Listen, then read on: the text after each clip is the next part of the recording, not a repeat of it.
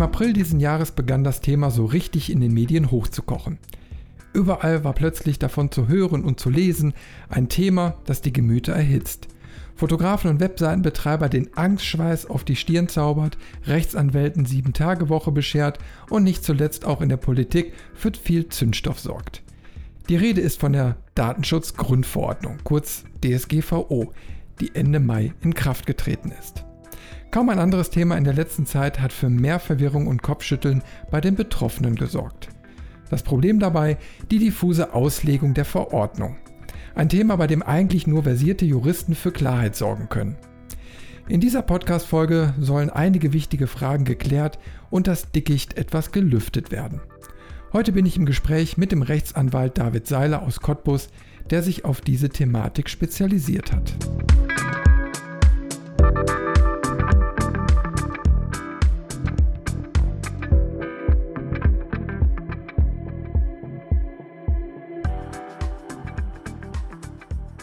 Hallo, Herr Seiler.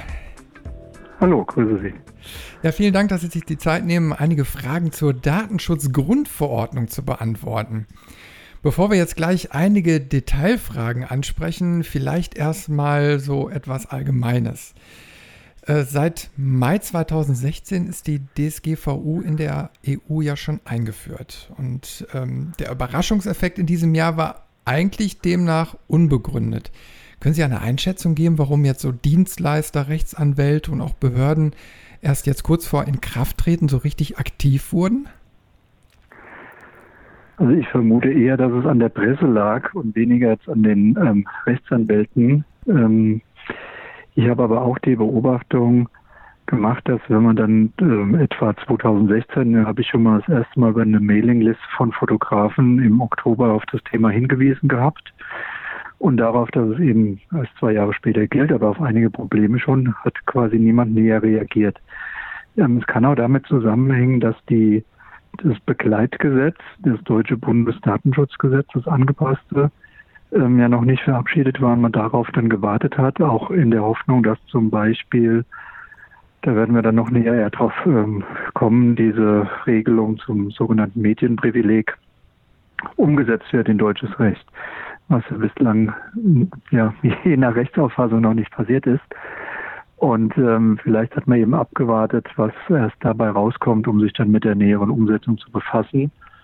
Ähm, nach meinem Eindruck ist, sind aber jetzt eben durch Pressemeldungen, zum Beispiel Spiegel-Interview von dem Berichterstatter der Datenschutzgrundverordnung Jan-Philipp Albrecht im Februar, der gemeint hat, es wird kein Pardon geben, bei was so Sanktionen anbetrifft, bei Verstößen ähm, oder auch Berichte eben über diese ja, hohen Bußgelder, ähm, die Leute aufgewacht und haben danach gefragt. Und es war ja in letzter Zeit sogar bis in die ähm, Abendnachrichten gekommen. Ja, das also stimmt. Auch, auch jetzt sowas wie der Facebook-Skandal da mit ähm, Cambridge Analytics haben die Aufmerksamkeit auf das Thema nochmal gestärkt und in dem Zusammenhang wurde ja auch erwähnt, ja, die Datenschutzgrundverordnung ist ja auch gerade für solche Fälle gemacht und jetzt haben wir dann eine, eine bessere Handhabe. Und ähm, ja, so denke ich, ist es gekommen, dass dann nach und nach die ähm, ja, die betroffenen Personen auch bei den Verbänden zum Teil nachgefragt haben, die dann wiederum Anwälte gefragt haben, die dann angefangen haben, ähm, entsprechende Materialien aufzubereiten und ähm, ja, die brauchen ja erst einen, einen Auftrag dazu. Mhm. Ja, viele Fotografen und Unternehmer sind ja jetzt aktuell verunsichert, was die Rechtslage und die Pflichten angeht. Wie kann man sich da jetzt am besten informieren und absichern? Also die, finde ich, zuverlässigsten und besten Informationen jetzt auf einem allgemeinen Niveau, auch mit praktischen Handreichungen, Umsetzungsempfehlungen bieten die Aufsichtsbehörden selbst an. Zum Beispiel hat die bayerische Aufsicht relativ viele Informationen gut aufbereitet, zusammengestellt, auch mit Musterverträgen, ähm, auch mit Handreichungen für kleinere ähm, Unternehmen, Vereine etc. Das ist das eine. Dann bieten eben Fotografenverbände zum Teil auch ähm, Umsetzungen, ähm, ja, Hilf Hilfestellung an für ihre Mitglieder. Da muss man dann eben sich erkundigen, ob für, für die jeweilige ja, Fotobranche der Verband dann entsprechende Informationen bereithält und wenn man dann noch nicht Mitglied ist, notfalls eintreten. Und äh, dann gibt es natürlich auch noch Anwälte, die dann entsprechend beraten. Mhm. Ja. ja, kommen wir jetzt mal zu den eigentlichen Fotothemen. Darf ich jetzt eigentlich als Hobby- oder Berufsfotograf überhaupt noch Menschen fotografieren? Ja, klar. ähm, also DSGVO verbietet ja nicht äh, das Fotografieren, sondern sagt nur, ähm, man braucht für jede Datenverarbeitung eine Rechtsgrundlage. Datenverarbeitung muss rechtmäßig sein. So, und jetzt beginnt der erste Schritt der ja, man nennt es juristisch Subsumption, ähm, dass ich eben sage, gut, Datenverarbeitung ist auch das Fotografieren von Menschen. Da erhebe ich Informationen über den Menschen, nämlich ähm, welches Geschlecht, welche Hautfarbe, in etwa welches Alter, Haarfarbe, Augenfarbe und so weiter. Das sind alles personenbezogene Daten, die erhebt man. Und dann muss man sich eben fragen, auf welcher Rechtsgrundlage. Und ähm, diese Frage, darf man überhaupt noch fotografieren, kommt, denke ich, durch eine ja, ich würde mal sagen, eine falsche Aussage, ähm, dass man jetzt für ähm, jedes Foto vorher am besten eine unterschriebene Einwilligung der abgebildeten Person braucht. Das ist so ja nicht richtig. Ähm, man braucht eben eine, eine Rechtsgrundlage und die Einwilligung ist nur eine von mehreren in Betracht kommenden Rechtsgrundlagen. Andere sind eben der Vertrag, zum Beispiel ein Fotoauftrag. Und ähm, das nächste wäre berechtigte Interessen das noch in Betracht kommt. Erfüllung rechtlicher Pflichten ist jetzt fürs Fotografieren äh, wohl selten in Betracht kommt, bezieht sich dann eher auf das Thema Aufheben von Daten. Und jetzt spielt die Musik, äh, würde ich es mal so ausdrücken, Flapsic, eher in dem Bereich Vertrag oder Interpretation, was sind denn berechtigte Interessen und ähm, weniger jetzt bei dem Thema Einwilligung. Und von daher habe ich jetzt nicht so sehr die Problematik, darf ich noch fotografieren, sondern was muss ich denn beachten, wenn ich fotografiere. Mhm. Ja, oft war im Netz jetzt auch zu lesen, dass selbst eine unerkennbare Person im Hintergrund des Bildes zum Verstoß führen kann. Ist das jetzt eigentlich eine Wahrheit oder eine Fehlinterpretation auch? Ich will vielleicht nochmal kurz einen Teilaspekt der vorherigen Frage aufgreifen, nämlich das Thema Hobby. Ähm, Hobbyfotograf. Also es gibt eine ähm, Regelung der Datenschutzgrundverordnung zum Anwendungsbereich und der bezieht sich nur auf die nicht private und familiäre Datenverarbeitung. Also wenn ich äh, eine sogenannte Haushaltsprivilegierung in Anspruch nehmen kann, das heißt aus, als Hobby äh, meine Familie, Verwandtschaft und so weiter fotografiere oder meinetwegen auch andere Personen, diese Fotos aber nie veröffentliche, dann bewege ich mich im privaten Bereich und dann gilt die Datenschutzgrundverordnung nicht. Wenn ich jetzt als Hobbyfotograf die Bilder auf eine Webseite stellen will, dann bin ich voll im Anwendungsbereich der Datenschutzgrundverordnung, mhm. weil ich sie dann nicht mehr rein privat verwende äh, und sie ja dann öffentlich mache. Mhm. So, ähm, dann die, die Frage mit Personen, die im Hintergrund sind. Ähm, also wenn eine Person erkennbar ist, identifiziert werden kann. Das ist da das entscheidende Kriterium und zwar nicht nur vom Fotografen, sondern auch von anderen Betrachtern identifiziert werden kann. Dann ist die Grundverordnung anwendbar. Wenn die Person jetzt nicht erkennbar ist im Hintergrund, zum Beispiel, weil sie weggedreht ist von der Kamera, nur mit dem Rücken zur Kamera und jetzt keine besonderen Identifizierungsmerkmale da sind, dann äh, habe ich ja gar kein personenbezogenes Datum, da ist die Grundverordnung auch nicht anwendbar. Okay. Wie sieht es so im Bereich Hochzeits- und Veranstaltungsfotografie aus? Da bangen ja jetzt derzeit viele Kollegen um ihren Job, ähm, da ja da hauptsächlich Gruppen von Menschen abgelichtet werden. Können Sie da Entwarnung geben oder werden die Fotografen da zukünftig vor große Hürden gestellt? Ich kann da eine Teilentwarnung äh, geben. Ähm, bezieht sich auch auf die Frage, dass man überhaupt nur fotografieren ähm, und zwar muss man zwei Dinge unterscheiden. Darf ich überhaupt fotografieren? Da hatte ich ja eben gesagt, da kommt, ähm, kommen mehrere Rechtsgrundlagen in Betracht.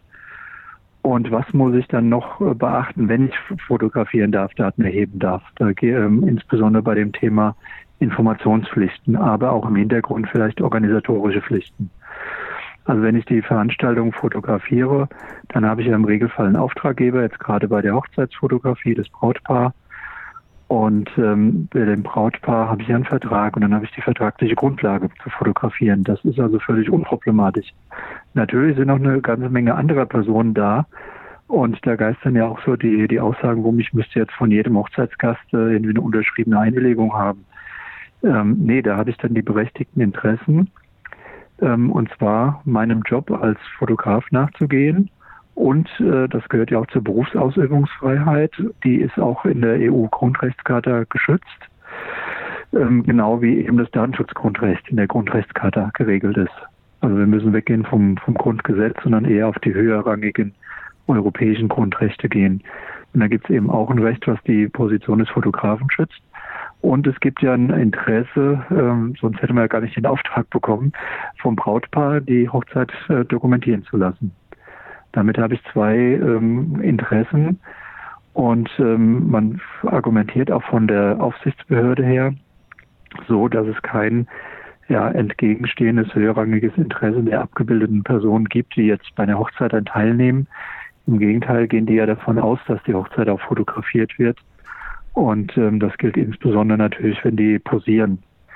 Wenn ich jetzt irgendwelche anderen Veranstaltungen fotografiere, ähm, gilt da jetzt auch nicht viel anderes als früher auch. Wenn ich jetzt äh, Personen in einer, jetzt nehmen wir mal irgendein sehr feuchtfröhliches Event ähm, fotografiere, mal eine Betriebsfeier zum Beispiel. Ja. Wenn da irgendwie Leute ganz normal äh, reden am Tisch sitzen, der Chef vielleicht einen Vortrag hält oder sowas, kein Problem. Wenn jemand ähm, wild knutschend in der Ecke sitzt ähm, oder vielleicht in der drastisch ausgedrückt in der eigenen Kotze liegt, dann sind das wohl Situationen, in denen die Person nicht abgebildet werden möchte auf so einem Event. Und das würde dann wiederum gegen Fotografieren sprechen. Würde ich aber auch nicht sagen, dass das ein großer Unterschied ist.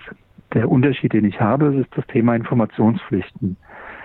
Ähm, die Grundverordnung will eine Transparenz haben für die betroffenen Personen darüber, wer denn von ihnen welche Daten zu welchem Zweck, wie lange und so weiter verarbeitet. Und man hat noch die Pflicht, als Verarbeiter der Daten mitzuteilen, welche Rechte die Betroffenen haben. Also Auskunft, Berichtigung, Löschung und so weiter. Und äh, Beschwerderechte bei Aufsichtsbehörden.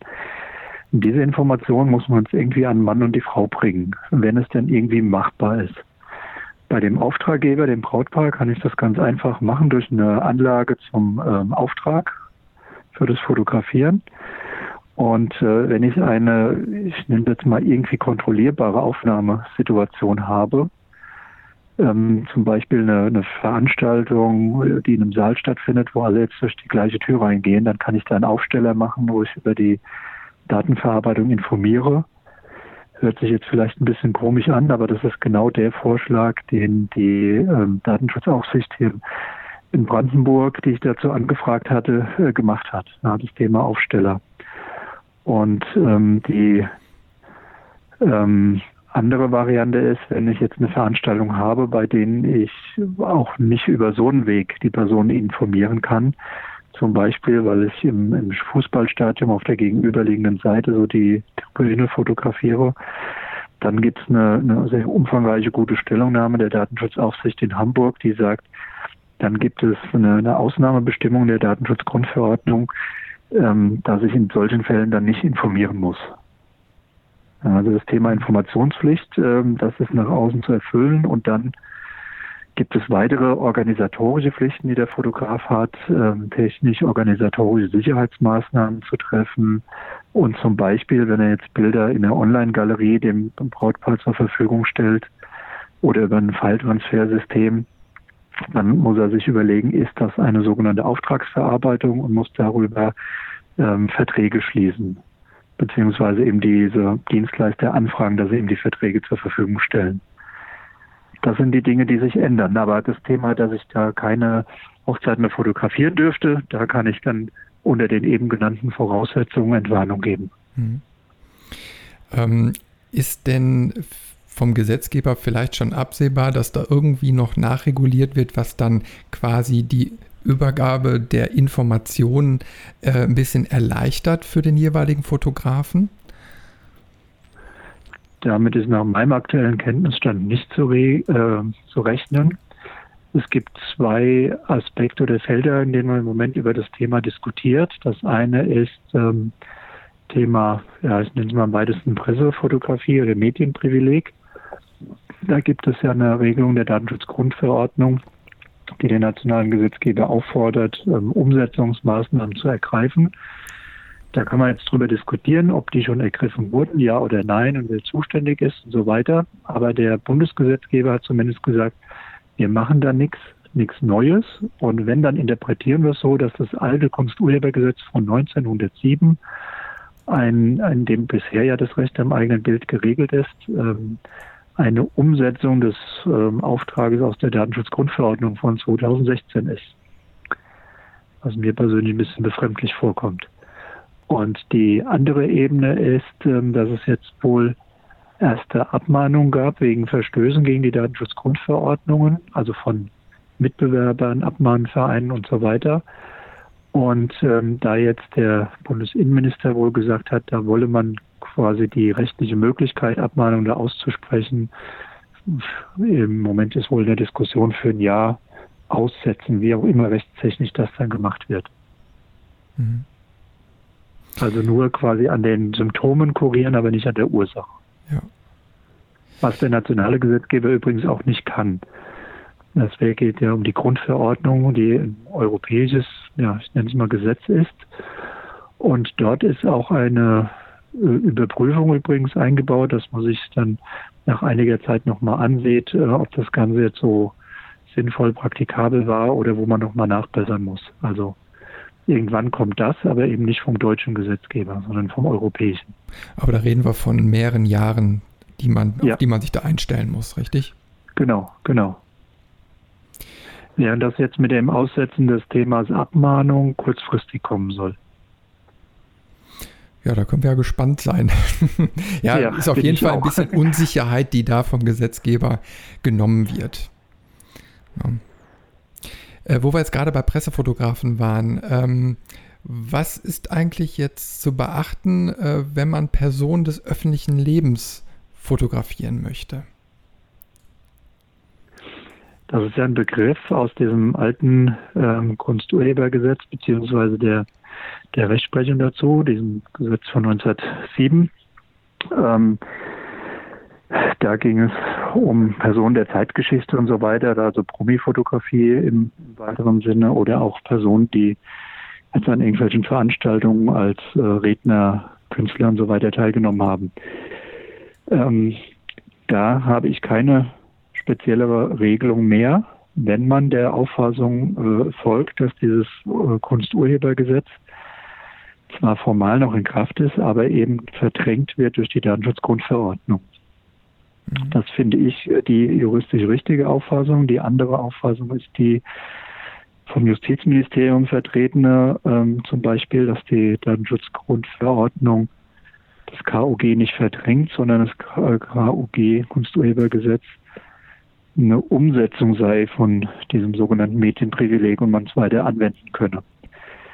Ähm, das ist jetzt so ein bisschen juristischer Streit. Ich meine, praktisch gesehen machen es die Aufsichtsbehörden und die sind jetzt in der ersten äh, Ebene sozusagen maßgeblich, so dass sie das, was im Kunsturhebergesetz drinsteht, beziehungsweise von der Rechtsprechung entwickelt wurde an Auslegung der Interessen der abgebildeten Personen gegenüber die, in, den Interessen der Nutzer, dass man das quasi rein interpretiert in eine Regelung des, ähm, der Datenschutzgrundverordnung, ganz konkret in Artikel 6 Absatz 1f, in dem drin steht, dass man äh, für berechtigte eigene Interessen oder Interessen Dritter noch Daten verarbeiten darf.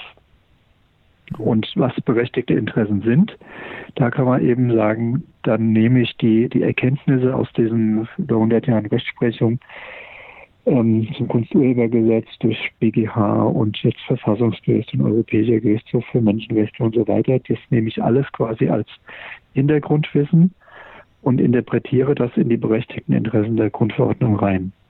Und dann komme ich eben zu so einer Situation, habe ich denn ein Berichterstattungsinteresse ähm, über diese Person und äh, ist die eben nicht in ja, in familiärem Kontext, in einem privaten Rückzugsraum und so weiter. Das, was die Rechtsprechung bisher auch so entwickelt hat.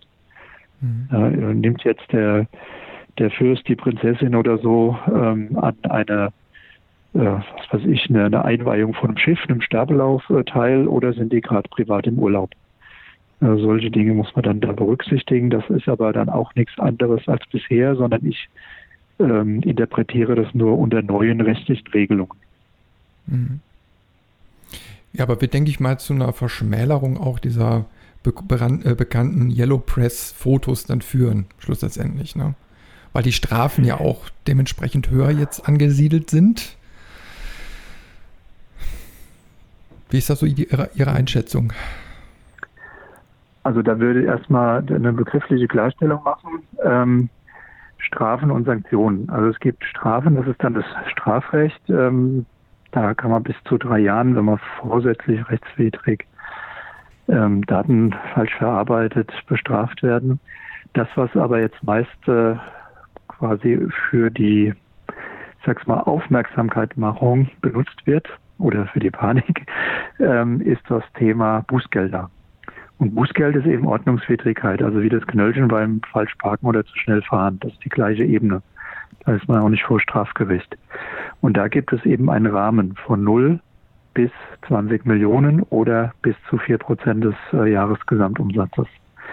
Und es gibt in der Datenschutzgrundverordnung auch einen recht klaren Katalog, äh, wie denn diese Kriterien zu bemessen sind. Die müssen angemessen sein, verhältnismäßig, sollen auch abschrecken, also es muss schon irgendwie fühlbar sein, aber es ist auch nicht äh, Sinn und Zweck, jeden gleich mit 20 Millionen dazu überziehen und in die Insolvenz zu treiben. Das ist gar nicht äh, Sinn und Zweck der Übung. Also wer sich um das Thema Datenschutz kümmert, vorsorgt, technisch-organisatorische Maßnahmen ergreift, ähm, der hat quasi, ich drück's mal so, aus dem Bonus bei dem Thema Bußgeld.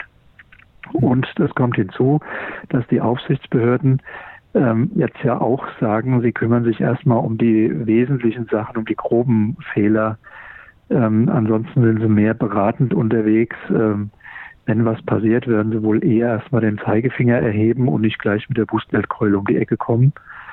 Ähm, da sie auch wissen, das ist ein neues Thema, es ist äh, vielleicht für den einen oder anderen schwierig umzusetzen. Und von der Seite aus hätte ich da erstmal wenig Bedenken und schon gar nicht eine Panik deshalb. Mhm. Kommen wir mal kurz zurück auf den Fotoalltag. Ähm, wie lange darf ich Fotos jetzt eigentlich noch speichern und vor allen Dingen, wo darf ich sie speichern? Also der Grundsatz in der Grundverordnung ist, ich äh, muss Daten, die ich nicht mehr für den Zweck, für den ich sie erhoben habe, benötige, löschen. Wenn ich also den Auftrag habe, etwas zu fotografieren, die Hochzeit, habe die Bilder verkauft, übergeben an den Kunden, dann wäre eigentlich der Grundsatz, ich muss sie direkt löschen. Ähm, oder aber ich vereinbare im Vertrag etwas anderes. Ich sage, für Zwecke der Nachbestellung hebe ich die Bilder zehn Jahre auf. Dann darf ich es auch länger aufbewahren. Klar, weil es ja vertraglich dann vereinbart ist. Dann kommt aber noch äh, eine Besonderheit dazu bei der Fotografie. Das sind ja äh, sogenannte Lichtbilder beziehungsweise eigentlich Lichtbildwerke im urheberrechtlichen Sinne. Da gibt es Schutzfristen, die gehen bis 70 Jahre nach dem Tod des Urhebers. Und ähm, wenn jemand, ein Kunde von mir Bilder bekommt und ähm, die Nutzungsrechte, die er vielleicht bekommen hat, bei Hochzeitsbilder habe ich ja erstmal keine Nutzungsrechte, sondern nur Eigentumsübergang, ähm, dann muss ich ja auch, wenn die Bilder zum Beispiel im Netz erscheinen, ohne dass mir das bezahlt wurde, meine Urheberschaft nachweisen können dann muss ich ja sagen können, das Bild habe ich gemacht, das war jetzt nicht irgendein anderer Hochzeitsgast oder sowas. Und dazu brauche ich ja irgendwie eine Nachweismöglichkeit. Also ich habe ein eigenes berechtigtes Interesse, meine Urheberschaft beweisen zu können. Äh, und muss mir deshalb die Dateien aufheben. Und dann ist das ein Punkt, weshalb ich eben meine, man darf die Daten äh, länger aufbewahren, muss sie nicht löschen und ähm, ja, muss das aber dann transparent machen in der Datenschutzerklärung. Dort ist einer der Punkte, über die informiert werden muss, muss äh, das Thema Löschung. Mhm. Kommen wir einmal kurz äh, auf das Thema der Präsentation von Fotos. Ähm, was muss in Bezug auf Facebook, Tumblr und Co. sowie der eigenen Webseite besonders jetzt Beachtung finden? Also bei ähm, einem Bild, das ich auf Facebook ähm, oder sonstigen Webseiten einstellen will, muss ich eben die betroffenen Personen, wenn ich nur eine Einwilligung einhole, ja, im Vorfeld darüber informieren, dass es auf diese Seiten eingestellt wird, dass diese Seiten von im US-amerikanischen Anbietern sind und dass es eben dort kein dem europäischen Datenschutz entsprechendes Datenschutzniveau gibt. Und wenn die Personen gleichwohl einverstanden sind, äh, kann man die Bilder auch unter dieser Prämisse online stellen. Und man muss, das ist auch anders als nach der, dem Kunsturhebergesetz, ausdrücklich darauf hinweisen, dass jederzeit und ohne Angabe von Gründen und so weiter ein Widerruf möglich ist von der Einwilligung. Ähm, dann muss man die Bilder ganz schnell online, offline nehmen können. Mhm. Deshalb ist übrigens die Einwilligung kein so ein ideales äh, Instrument, wenn ich äh, es nicht nur online habe, sondern auch Druckpublikationen damit bestücken will. Mhm. Okay. Jetzt ging ja äh, Mitte der Woche ein Aufschrei durch die Medien nach der Verkündung eines neuen Urteils des Europäischen Gerichtshofs, dass Facebook-Seitenbetreiber jetzt auch mitverantwortlich für den Datenschutz äh, auf dem Portal sind. Äh, was steckt eigentlich genau hinter dem Urteil und was folgert sich daraus? Also formal steckt hinter dem Urteil eine Frage vom Bundesverwaltungsgericht, wie denn ähm, das europäische Datenschutzrecht dazu in, ähm, interpretieren ist. Und zwar, um das mal genau zu sagen, das alte Recht, die sogenannte Datenschutzrichtlinie von 1995. Ähm, in der Umsetzung des äh, Telemediengesetzes in Deutschland weil der Fall kam aus Deutschland. Da hat eine Aufsichtsbehörde einem Unternehmen äh, untersagt, eine Facebook-Fanpage zu betreiben. Das Unternehmen hat sich dagegen gewehrt bis hoch zum Bundesverwaltungsgericht und die haben ähm, einige Fragen gestellt an ähm, den EuGH. Der hat diese Fragen jetzt beantwortet und es geht jetzt dann weiter vom Bundesverwaltungsgericht. Also ist noch nicht endgültig entschieden. Die Fragen, die jetzt äh, EuGH beantwortet hat, gehen eben auch ähm, dahin, dass jetzt das Verhältnis zwischen ähm, Fanpage-Betreiber und Facebook keines ist zur sogenannten Auftragsverarbeitung, also strenge weisungsgebundene Datenverarbeitung, sondern ähm, eine gemeinsame Verantwortung stattfindet. Dafür braucht man einen Vertrag über die gemeinsame Verarbeitung der Daten und die gemeinsame Verantwortung und wer in diesem Zusammenhang welche Pflichten gegenüber den betroffenen Personen wahrnimmt. Mhm. Und äh, so einen Vertrag gibt es eben bei Facebook wohl momentan noch nicht. Mhm. Ähm, jetzt ist die Frage natürlich, wie, wie damit äh, umgehen. Wer ganz vorsichtig sein will, kann die Seiten eben erstmal offline nehmen Wer ein bisschen äh, mutiger ist, konnte ja, quasi die Hoffnung haben, dass die Aufsichtsbehörden so lange nichts machen werden, wie sie ähm, das Verfahren vom Bundesverwaltungsgericht noch laufen haben. Und damit dann abwarten, ähm, wie dann das Bundesverwaltungsgericht reagiert. Äh, nichtsdestotrotz sollte man aktuell auf die Facebook-Seiten, wenn man die dann nicht offline nimmt, sondern weiter betreibt, draufschreiben, was man eben zum Thema Datenschutz weiß. Mhm. Dass man selbst äh, verantwortlich ist zusammen mit Facebook, wer man selbst ist, ähm, was man selbst mit den Daten macht und ähm, bezüglich des Rechts, Restes an, an, Datenverarbeitung eben auf Facebook und deren Datenschutzbestimmungen verweist. Mhm. Das ist das eine, was man machen kann. Und das andere, und ich vermute mal, dass die Aufsichtsbehörden ja deshalb die ganze Sache angestrengt haben, die Nutzer sollen Druck auf Facebook ausüben, entsprechende äh, Verträge jetzt auch bereitzustellen. Mhm. Weil die Aufsichtsbehörde in Deutschland, die kommt ja nicht so richtig an Facebook in den USA ran.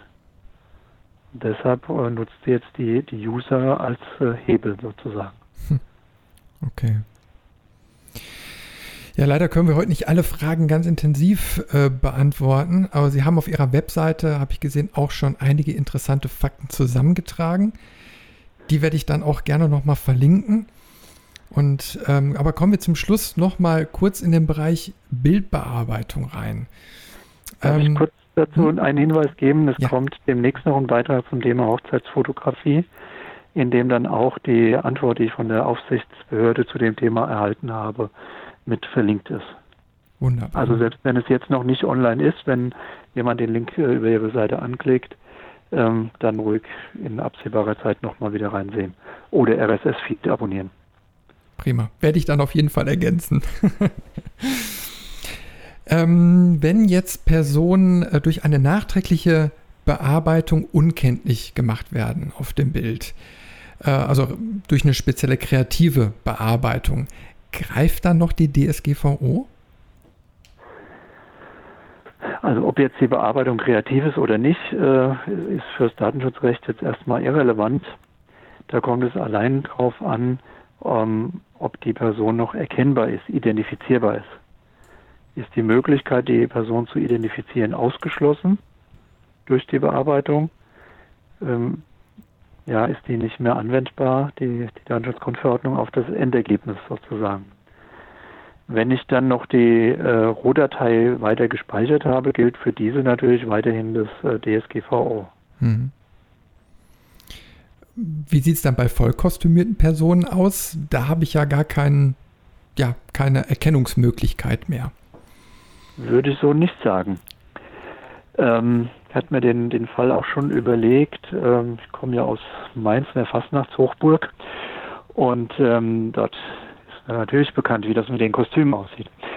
Wenn ich also ein Kostüm habe, was sozusagen von der Stange ist, ähm, was man sich, ähm, was ich bei, bei Aldi in einem Aktionspaket dann da kaufen kann und ähm, 20 Leute laufen mit dem gleichen rum, dann äh, könnte ich äh, in der Tat dahin kommen und sagen, ja, ist nicht mehr identifizierbar. Äh, wenn es natürlich nicht nur die Person kostümiert ist, sondern auch äh, das Gesicht abdeckt. Ja. Mhm. Habe ich aber ein ganz individuelles Kostüm. Und ähm, dass es also einzigartig ist, nur, es nur einmal gibt. Ähm, davon gibt es ja eben auch viele. Dann habe ich eben doch eine Erkennbarkeit. Dann weiß zwar der Fotograf vielleicht nicht, wer die Person ist, aber die Person im Umfeld ähm, dieser voll kostümierten Person können die Person erkennen, hm. identifizieren. Ja. Ähm, darauf kommt es an, die Erkennbarkeit, Zuordnbarkeit. Also im, im Gesetz steht eine ähm, identifizierte oder identifizierbare Person. Hm. Äh, ist es eigentlich anzuraten, äh, in der Bildbearbeitung nachträglich jetzt die EXIF und IPTC-Daten zu entfernen, also Daten zu minimieren? Meine erste Antwort wäre mal gewesen, warum denn? Ähm, also wenn ich überhaupt die Daten verarbeiten darf, da hatten wir ja ganz eingangs davon gesprochen, ähm, wenn ich eine dieser Rechtsgrundlagen habe, dann wüsste ich nicht, warum man diese Daten, insbesondere natürlich die EXIF-Daten, dann entfernen sollte, weil die jetzt erstmal mehr technischer Natur sind. Also Daten über ähm, Zeitblende und so weiter, das ist datenschutzrechtlich egal, aber äh, datenschutzrechtlich relevant sind dann die Daten wie Datum, Uhrzeit, ähm, äh, GPS-Daten sind ja auch zum Teil drin. Ähm, mhm. also diese Daten sind datenschutzrechtlich relevant. Da muss ich mir natürlich auch ähm, die Überlegung machen, anstellen, warum darf ich diese Daten verarbeiten. Ja. Mhm. Wenn ich jetzt ähm, diese Grundsätze nehme, Datenschutz durch Technikgestaltung, datenschutzfreundliche Voreinstellungen und so weiter, dann komme ich in der Tat erstmal zu dieser Prüfungsfrage, brauche ich diese Daten, ähm, für welchen Zweck brauche ich die? So, wenn ich jetzt beispielsweise äh, meinem Kunden gesagt habe, ich lösche die Daten nach äh, meinetwegen zehn Jahren oder, oder vielleicht auch nur drei Jahren, dann muss ich ja irgendwie einen Anknüpfungspunkt haben. Dann muss ich vielleicht ja das Datum noch dafür speichern. Wenn ich jetzt den Verarbeitungszweck habe, ähm, Meinungs- und Informationsfreiheit und darunter auch die Berichterstattung fällt, ähm, dann muss ich ja auch die IPTC-Daten möglicherweise ausfüllen um ja noch äh, sagen zu können, welche Person war bei welcher Veranstaltung, um bei der Berichterstattung darüber berichten zu dürfen, dann wäre es ja auch kontraproduktiv, ähm, diese Daten zu löschen. Hm. Wenn ich jetzt ein, ein, Bild habe von einem äh, Model, eine, eine Stockfotografie oder so, ähm, da würde ich mich jetzt, äh, ja, da tun die vielleicht nicht unbedingt weh, aber es ist jetzt auch nicht mehr wichtig für die Verwendung ob dieses Model jetzt in äh, Stockholm oder in Frankfurt aufgenommen wurde und äh, ob das jetzt am 3.5. 16 oder am 23.8.18 war. Hm. Also da in solchen Fällen konnten wir die Daten löschen, ja. Hm. Kommen wir zu einer letzten Frage. Ähm, Produkte von Anbietern wie Adobe setzen konsequent auf Cloud-Dienste. Jetzt ist dabei aber auch ungewiss, in welchem Land die Server stehen. Darf ich diese Dienste jetzt noch nutzen oder muss ich auch einen Daten, äh, Datenverarbeitungsauftrag abschließen? Ja, da ist die Frage, was ist in der Cloud? Ist in der Cloud nur das Programm oder sind die Bilddateien auch in der Cloud? Also wenn jetzt nur das Programm in der Cloud ist, ist es mir jetzt datenschutzrechtlich erstmal egal. Ähm, das sind ja allenfalls meine eigenen Daten als Fotograf, als äh, Kunde sozusagen, als Lizenznehmer mit verknüpft. Da kann ich selbstständig drüber entscheiden. Ähm, wenn ich jetzt Daten von äh, Dateien, Bilddateien in der Cloud bearbeite, speichere, transferiere, ähm, dann muss ich mir natürlich in der Tat die Frage stellen, ähm, darf ich das überhaupt? Dann gebe ich die Daten ja erstmal technisch gesehen an einen Dritten weiter, an diesen Dienstleister. Ob das jetzt Dropbox ist, WeTransfer, ähm, ob das jetzt Amazon äh, oder Adobe Cloud ist, ist ja erstmal egal. Jedenfalls habe ich dann irgendeinen Dritten, der die Daten bekommt. Dann muss ich mich fragen, warum er die denn bekommen darf. Ich begehe da eine Datenübermittlung. Und ähm, diese Frage muss ich mir dann, äh, so auch die Interpretation der, der Aufsichtsbehörden hierzulande nicht stellen, wenn ich denn ähm, eine Auftragsverarbeitung mache, also Vertrag zur Auftragsverarbeitung, ähm, kurz abgekürzt AVV statt früher ADV. Ähm, wenn ich sowas vorliegen habe und äh, Cloud-Speicherdienste fallen darunter, es gibt ein sogenanntes Kurzpapier 13 der, der Aufsichtsbehörden, dann kann man mit DSK und äh, Kurzpapier 13 googeln findet man das. Da ist in der Anlage erläutert, was fällt dann unter Auftragsverarbeitung und was nicht. Und ähm, also diese Speicherdienste fallen drunter. Und dann brauche ich so einen Vertrag. Und äh, wenn ich jetzt einen Cloud-Speicherdienst habe, der nicht in der EU sitzt, dann muss ich noch äh, gesonderte Garantien einholen. Dann wird es ein bisschen schwieriger als äh, schon im Normalfall.